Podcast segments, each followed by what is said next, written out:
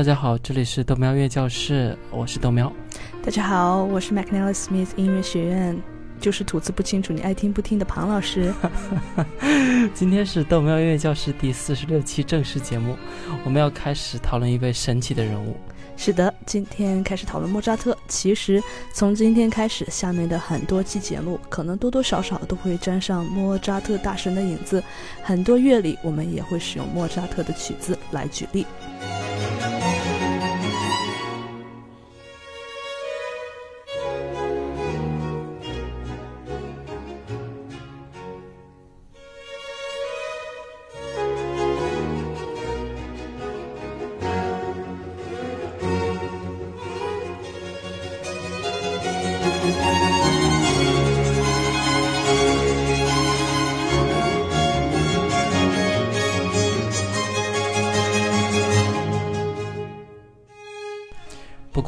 们今天也只是专注的讲一讲莫扎特的故事。讲历史还是要靠豆苗。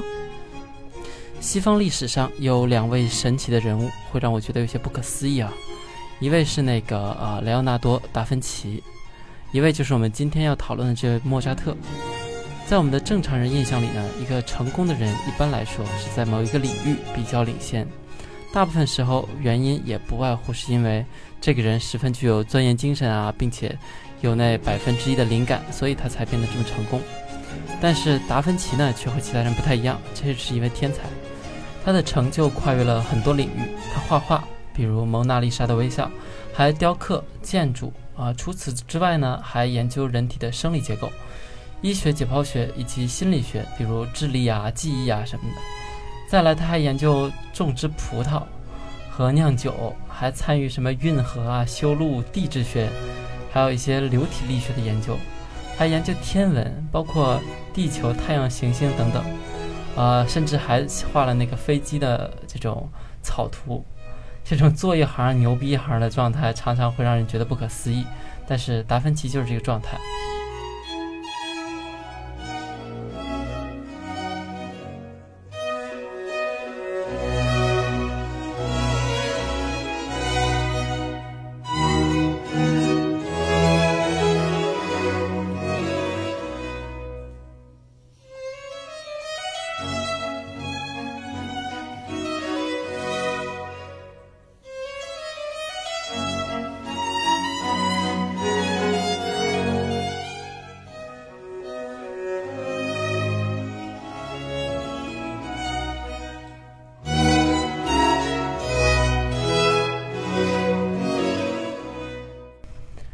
除开达芬奇呢？另外一个让人琢磨不透的天才，那就是音乐史上的莫扎特。我们在小学课本上看到的莫扎特四岁弹钢琴，然后作曲，五岁开演奏会。所以，如果我们要来看一个音乐天才的一生，那莫扎特就是最好的范本。他自傲，充满创造力，作曲超美，但是很早就离开了人世。的确，从小我们就会在各个地方看到莫扎特各种神奇的事迹。具体他有多天才，为什么会说他是一个天才？其实很多人并不是很了解。因为莫扎特是一个非常值得研究的人，因为他的一生充满了戏剧张力，他的性格也十分独特。更重要的是，区别于巴赫等作曲家，莫扎特的一生写了很多的信件。而且有六百多封都被保留下来了，大部分都是写给他爹还有他姐的。根据这些，我们很容易可以真正认识莫扎特这个人。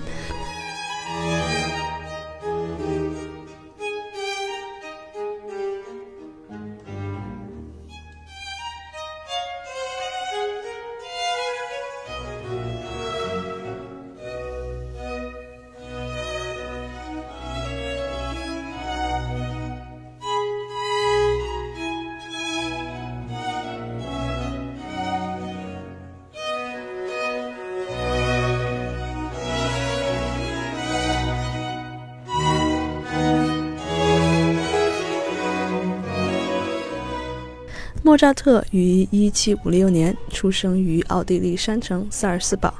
一二年，我受邀去奥地利演出的时候，很遗憾，因为这个时间太紧，没有机会去邻边的萨尔斯堡逛逛。啊，那下面的豆喵来讲吧。好，那我们的图一呢？你可以看到这个地方，在维也纳西边的一点点，算是当年普鲁士和奥地利的交界。我们在图二可以看到这个漂亮的城市，在莫扎特的时代，这座城里可能也就两万多人，但今天呢，这算是奥地利重要的城市之一，而且城市最重要的核心价值也基本上全都是围绕着莫扎特展开的。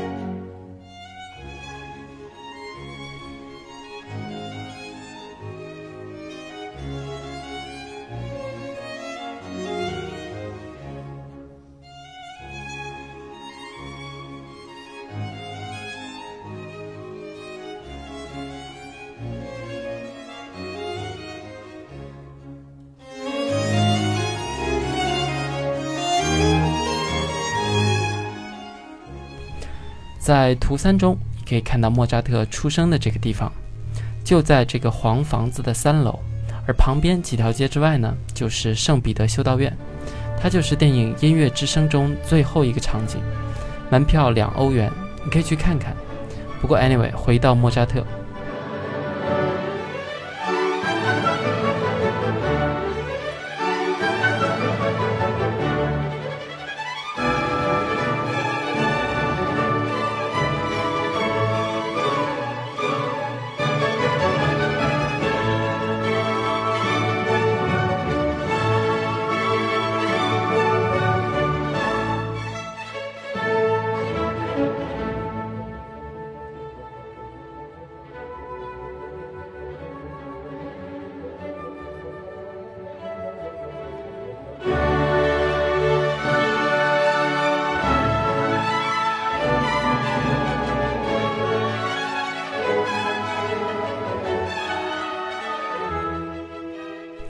莫扎特呢是一个音乐奇才，他在一七六一年十二月，想一想这时候他几岁？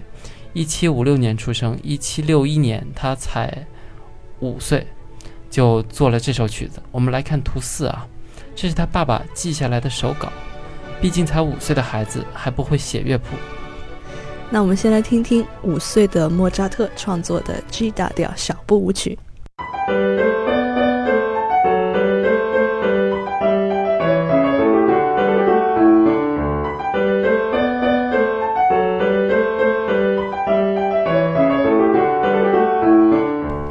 听起来还是很幼稚的，不过五岁能写出这样，我也是没话说了。你听听中间那部分有 trail，我们在亨德尔的水上音乐那那期讨论了小步舞曲，看看大家能不能听出这一段 trail。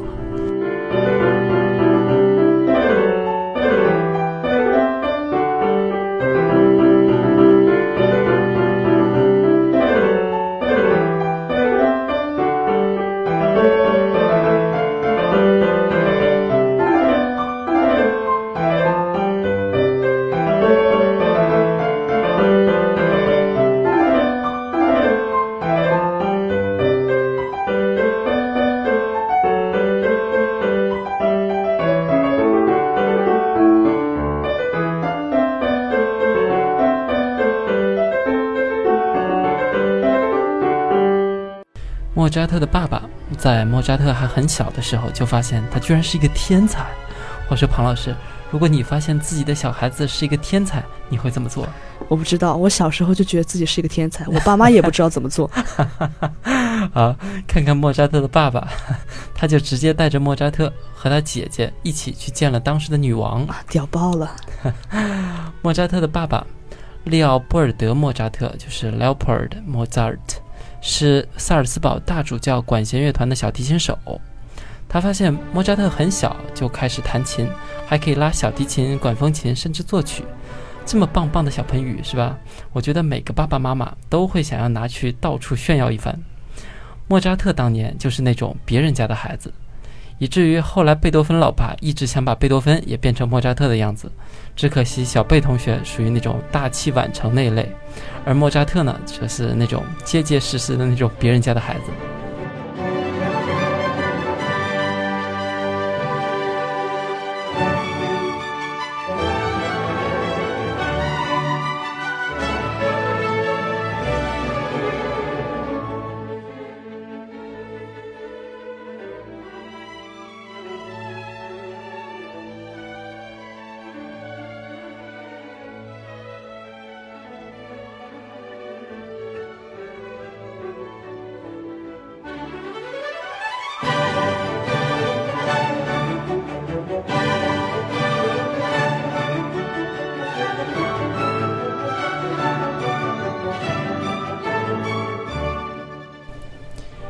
一七六二年，莫扎特一家启程去了维也纳。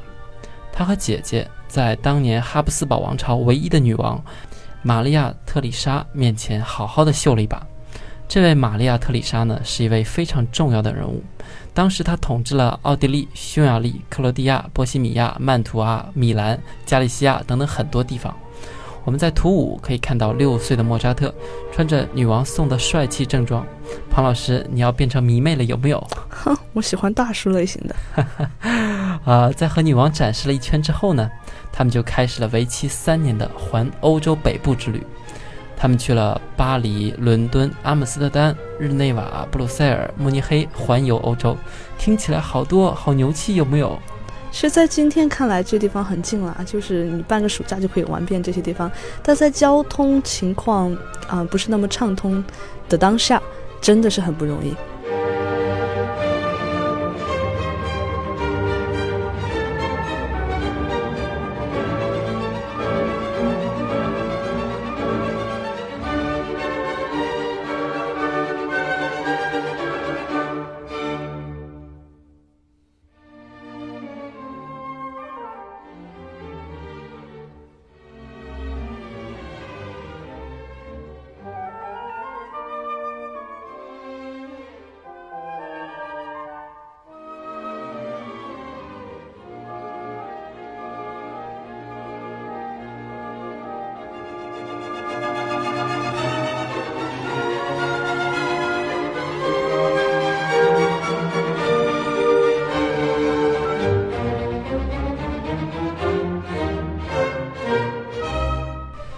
大家可以看到，在图六里面，莫扎特在巴黎和爸爸还有姐姐一起给当地的贵族演出。你看看，莫扎特坐在琴凳上，当时的脚啊都够不到地上。在伦敦的时候，小莫扎特还坐在约翰克里斯蒂安巴赫的腿上，和他一起创作过赋格曲。而在他八岁的时候，也是在伦敦创作了第一部交响曲。我八岁的时候还在干嘛？来，我们听一听这部交响曲。从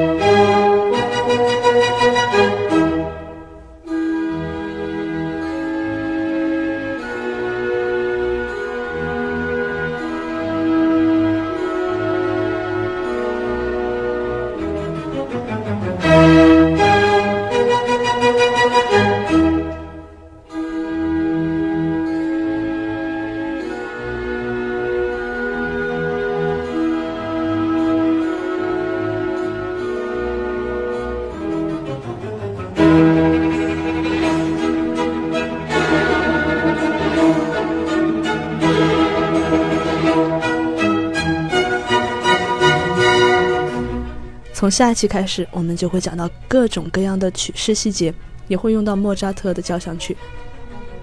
八岁就写出这么棒的作品，感觉十分夸张，好像假的一样。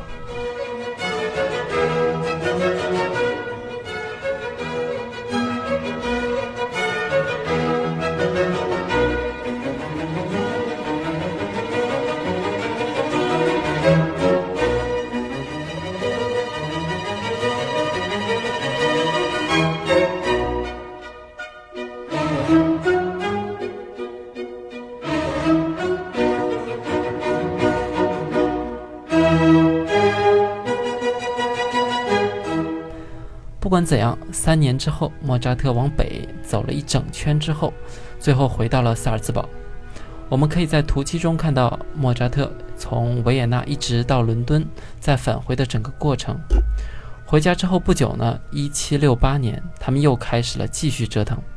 首先去了维也纳，十二岁的莫扎特首演了自己的第一部歌剧。第二年，也就是在图八中，你可以看到红色的部分啊，他们又开始向南出发去意大利、罗马、米兰。人生在于折腾，我们就先来听听莫扎特的第一部歌剧《巴斯蒂安与巴斯蒂安娜》。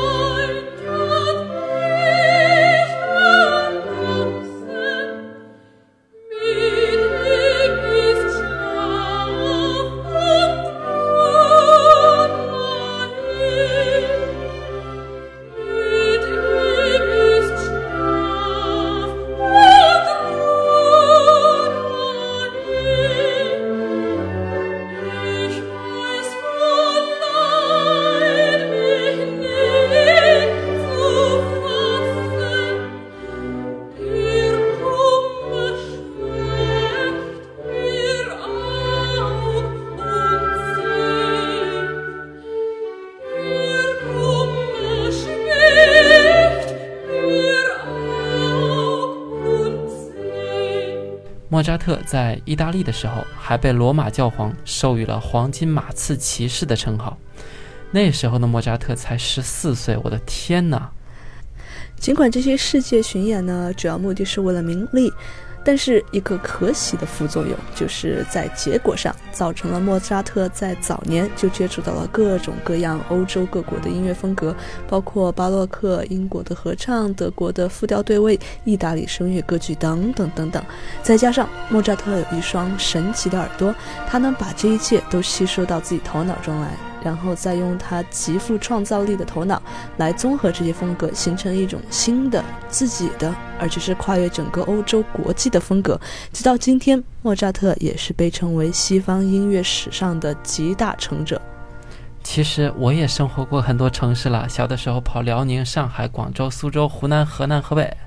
长大后还跑了全世界这么多地方，怎么也没看到我做成集大成者啊！啊，其实你早就成了集大成者了。你不是喜欢各种各样的菜式吗？这就是你的胃。好吧，我现在就想用微信里面那个捂脸的表情啊。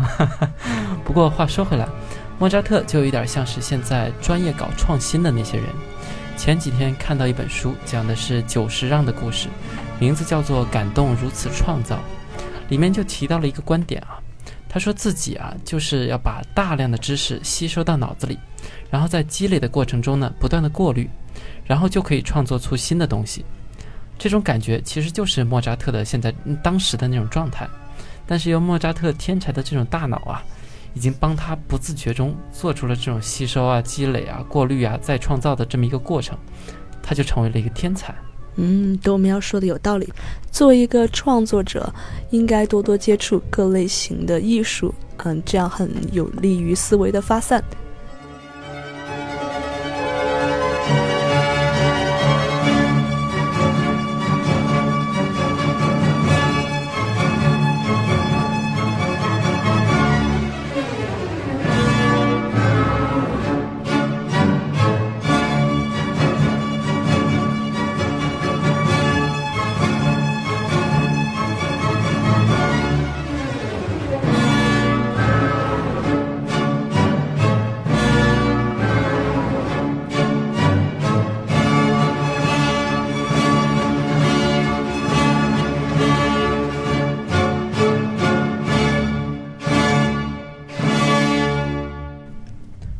到莫扎特，其实莫扎特自打1770年开始就开始生活在萨尔茨堡了，这算是他年少时期比较稳定的时光。他开始在主教手下当小提琴家和作曲家。我们在图九可以看到莫扎特十七岁时候的画像。好像并没有很帅啊！什么鬼？你的关注点在哪里？你的意思是没有你帅吗？这的确不帅嘛，比起小的时候明显是长残了，是吧？好了好了，我们来听听他十七岁时候创作的音乐《G 小调交响曲》，之前应该大家都有听过。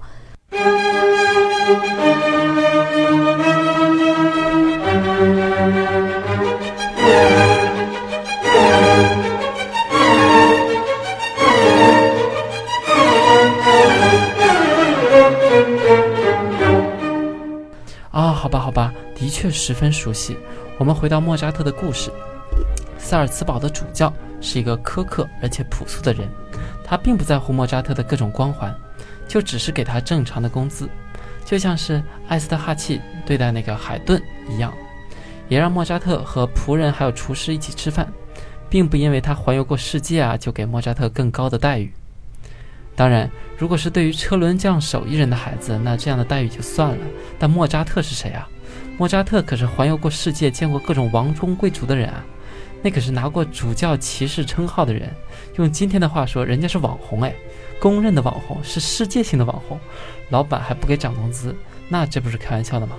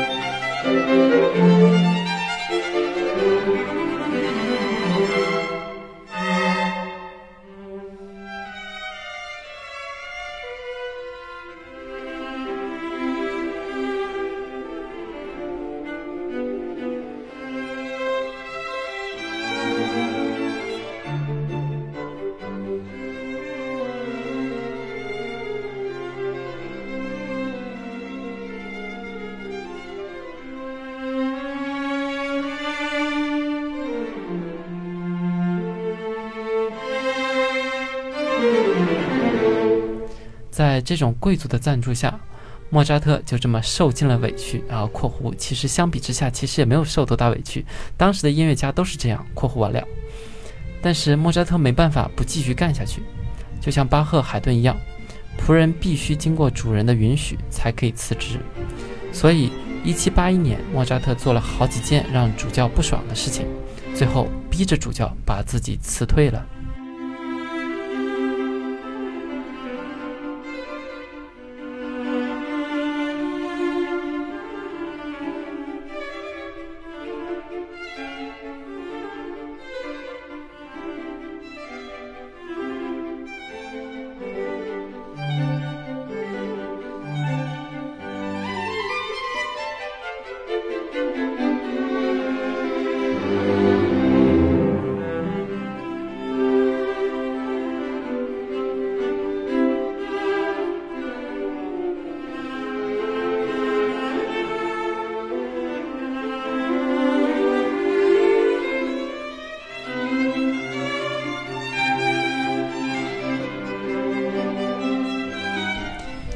一七八一年，也就是这一年，莫扎特搬到了维也纳，开始了自己在维也纳的事业大发展。当然，他选择了做自由职业者，这条路在他之前没有任何其他的音乐家成功过。我们之前专门花一期时间介绍了维也纳。莫扎特之所以选择维也纳，也正是因为维也纳是音乐之都，他可以在那边弹琴，而且可以作曲。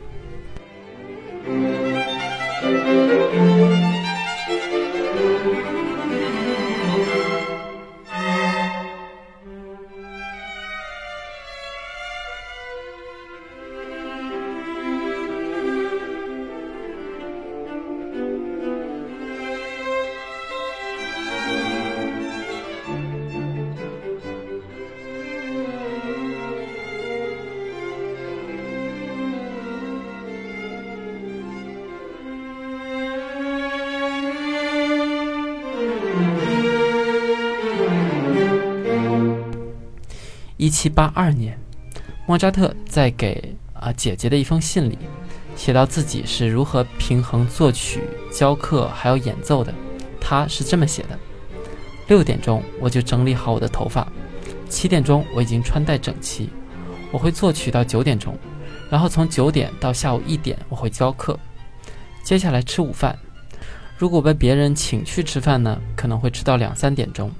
这样五六点钟之前，我都很难静下来工作。即便没有人请吃饭，我也可能会有演奏会啊、音乐会什么的。如果都没有，我一般会作曲到晚上九点钟，然后整理整理睡觉。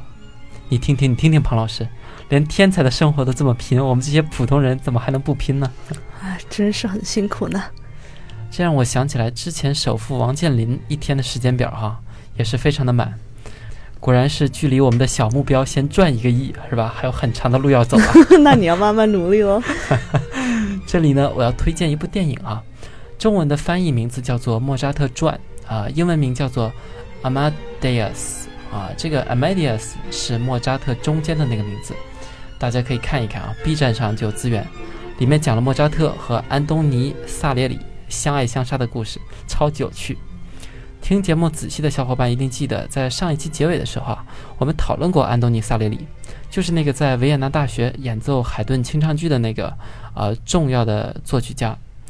只可惜在莫扎特这种超级天才面前，他真的没有什么发展空间啊。Slowly. I need a minute to practice.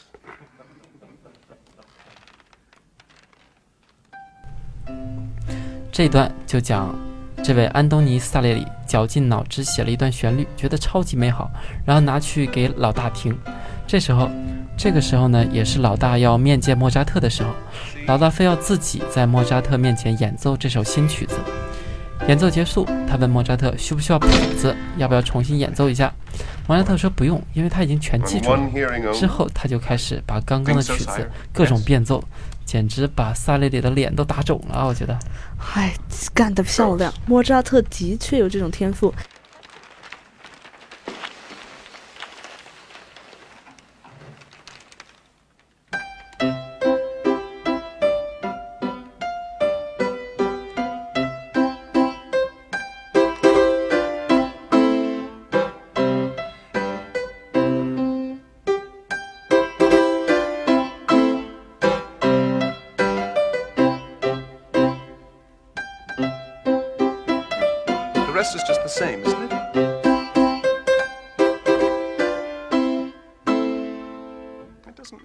Does it? Did you try? Shouldn't it be a bit more? Or this? This?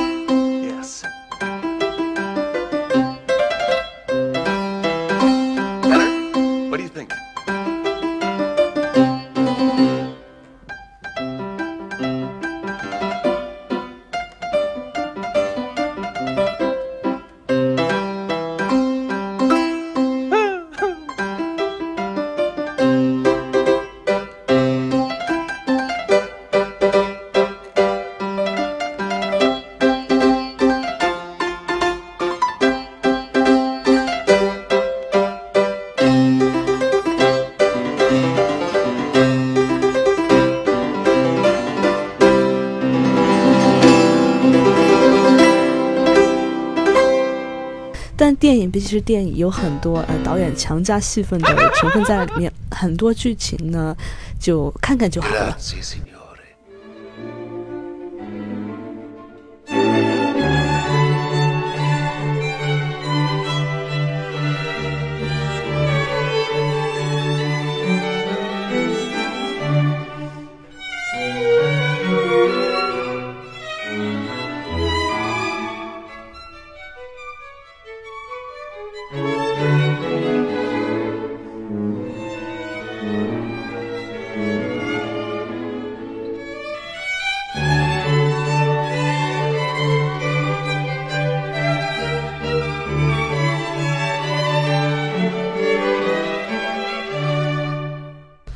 七八四年到一七八七年，见证了莫扎特在维也纳的黄金时期。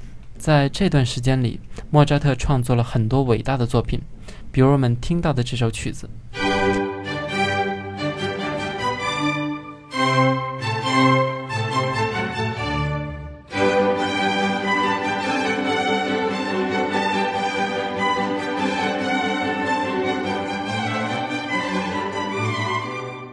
扎特得到了无尽的赞美，每周也有好几场演奏会，而且都会有十分丰厚的报酬。钢琴协奏曲、弦乐四重奏、交响乐都从他的笔下自然地流淌出来。他还写了两部著名的意大利歌剧，一部是《费加罗的婚礼》，还有一部是《唐璜》。除此之外呢，他还加入了 Free Mansion，中文说出来吓死你。黄油，你还卖关子？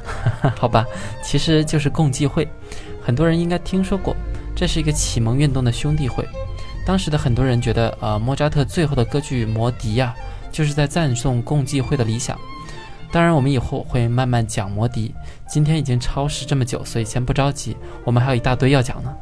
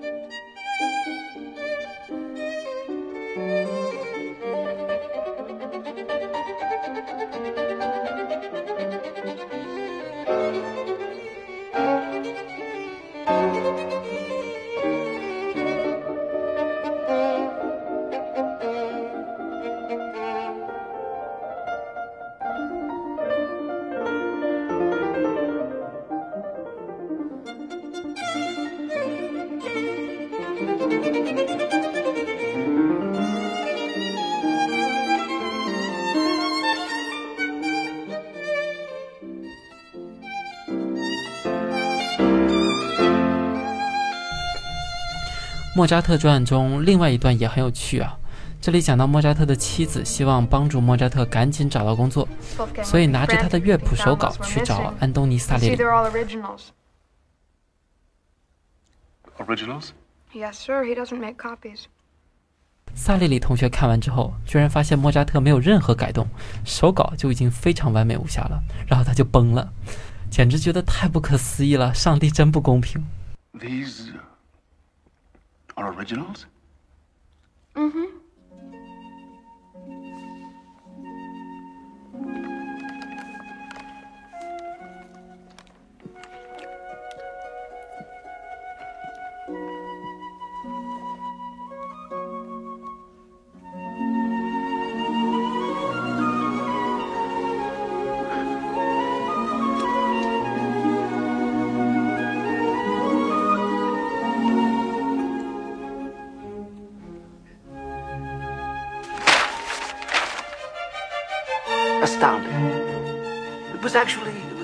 It was beyond belief. These were first and only drafts of music. But they showed no corrections of any kind. Not one. He had simply written down music already finished in his head. Page after page of it as if he were just taking dictation.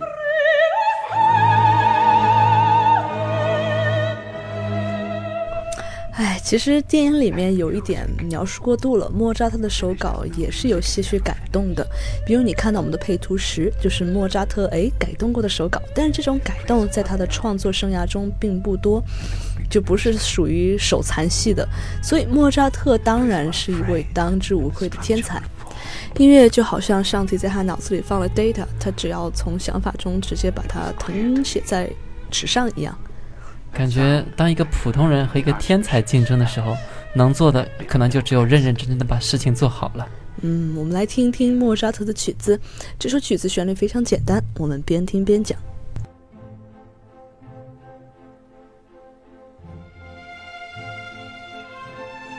这里是弦乐进入，这段非常美。这是第二句和第一句呼应。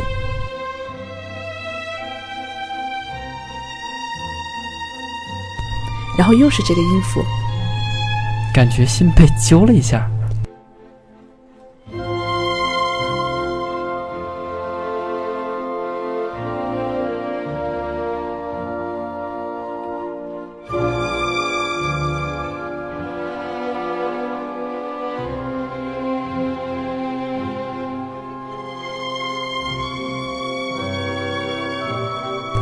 这是旋律魔镜，从高到低，给人的感觉非常放松。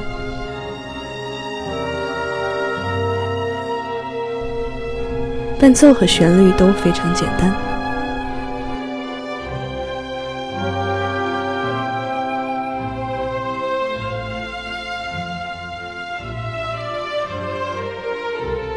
这里感觉是结束，但并没有。一段小调的和弦，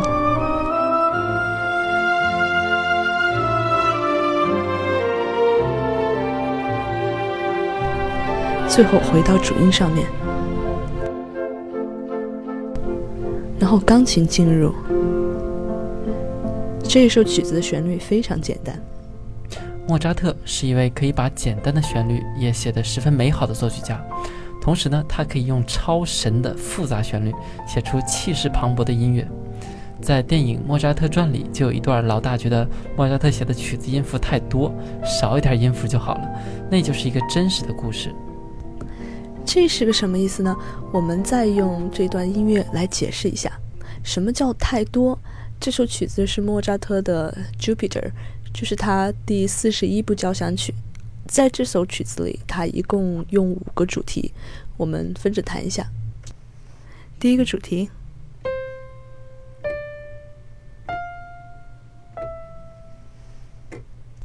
第二个主题，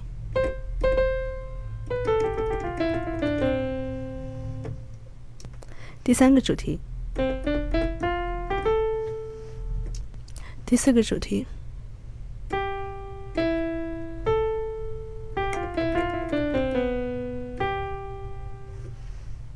第五个主题，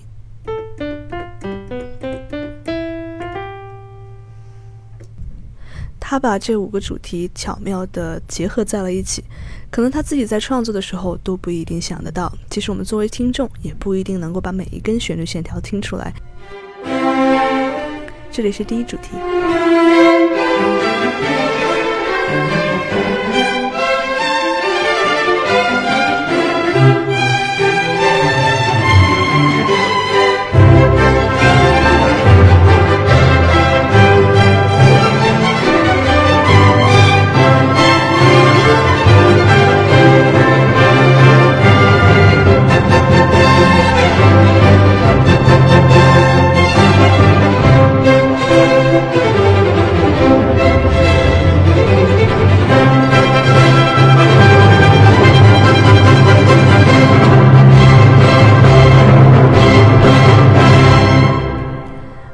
家自己对着听，因为时间关系，也因为这个主题都混合在一起，所以没有办法把每个主题都仔细分析。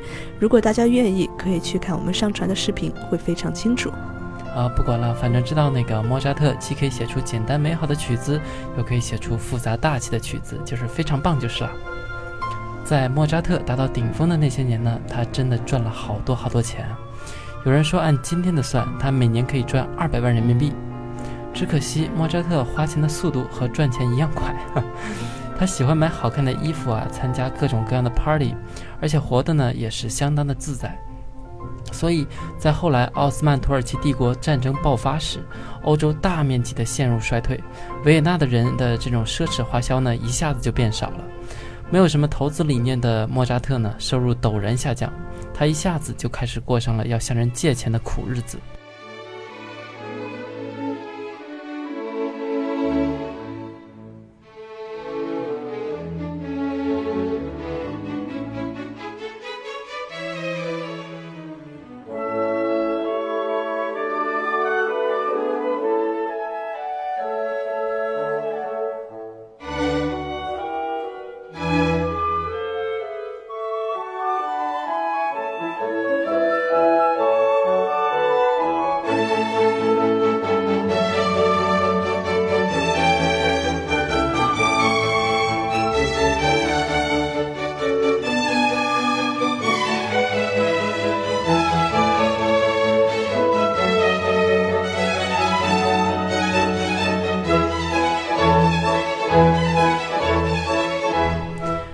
的确向他的共济会朋友们借了不少钱，不过一七九一年的时候，事情发生了转机。一七九一年的夏天和秋天，莫扎特收到了他《唐璜》那部歌剧的收入，另外还有一部《安魂弥撒曲》的收入。在这部《莫扎特传》里，安魂曲变成了萨列里精心策划的阴谋，当然估计也不是真的吧。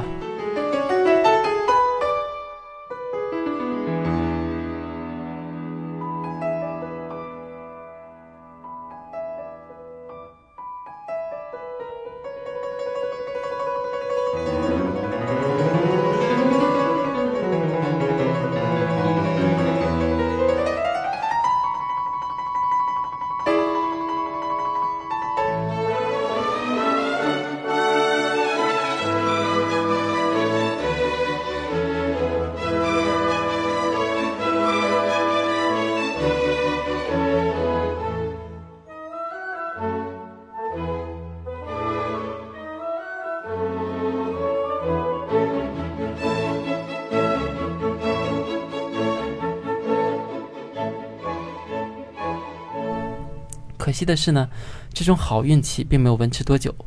一七九一年的十二月五号，莫扎特突然去世，这一年他才三十五岁。他最后创作这首安魂曲，成为了他自己的安魂曲。至于他具体的死亡原因呢，至今也没有定论。一说是由于风湿啊引发的高烧，然后还有肾衰竭，再加上当时并没有什么科学依据的那种放血疗法，这两个一起来，可能就导致了他的离世。音乐历史上最遗憾的事情，莫过于我们失去了年轻的莫扎特。真不知道，如果他可以活得像亨德尔或者海顿那么久的话，他到底还能给我们带来哪些作品？死后的莫扎特呢，就被葬在一个平民墓地，用中国古代的话，那就是乱葬岗。我们在第十二张图上可以看到。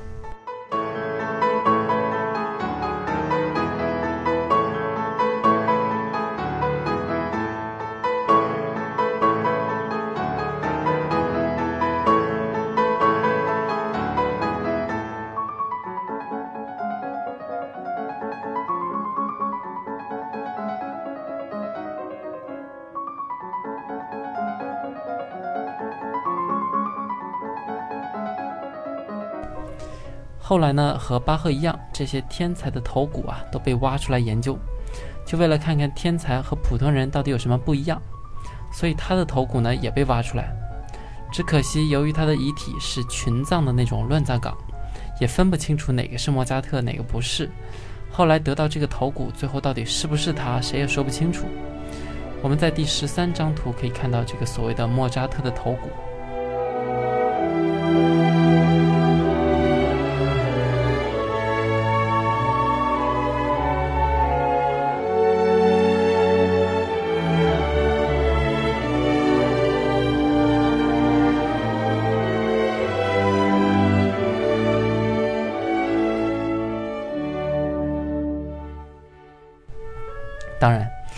再后来，莫扎特的墓也被重新建起来了。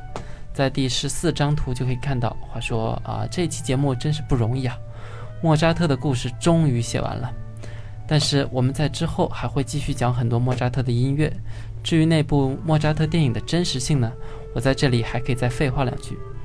首先，莫扎特的确在房间里面是有台球桌的，但莫扎特呢，应该并不是那种给人感觉很轻浮的那种状态。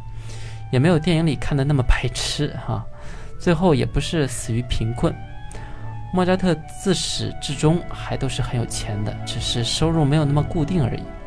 另外呢，他也没有被萨列里同学下毒。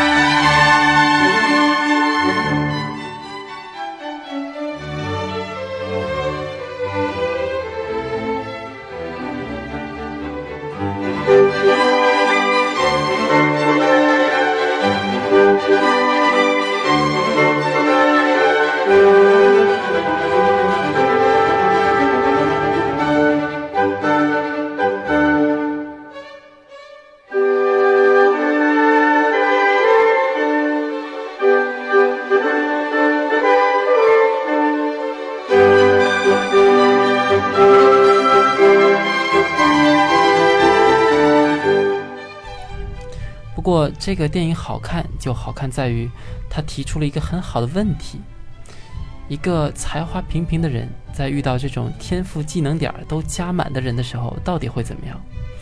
我们很多普通人啊，其实都是这样，在工作生活中遇到那种一看就会、一学就懂，然后一做就对的人的时候呢，自己拼命积攒下来的努力，好像在他们面前经常是不值得一提。这种时候，你会选择怎么做呢？你可以在我们节目下方留言，大家交流一下。哎，豆苗又把今天的节目上升成灵异哦不哲学的问题了。是啊，这样我们的时间呢又差不多了。如果您想找我们本期的配乐，请到喜马拉雅 FM 个人文件夹，啊，找纯音文件夹，记得找微信号豆苗 Radio。在这里要感谢大家打赏。好，也请大家关注我的微博 McNally Smith 音乐学院庞燕。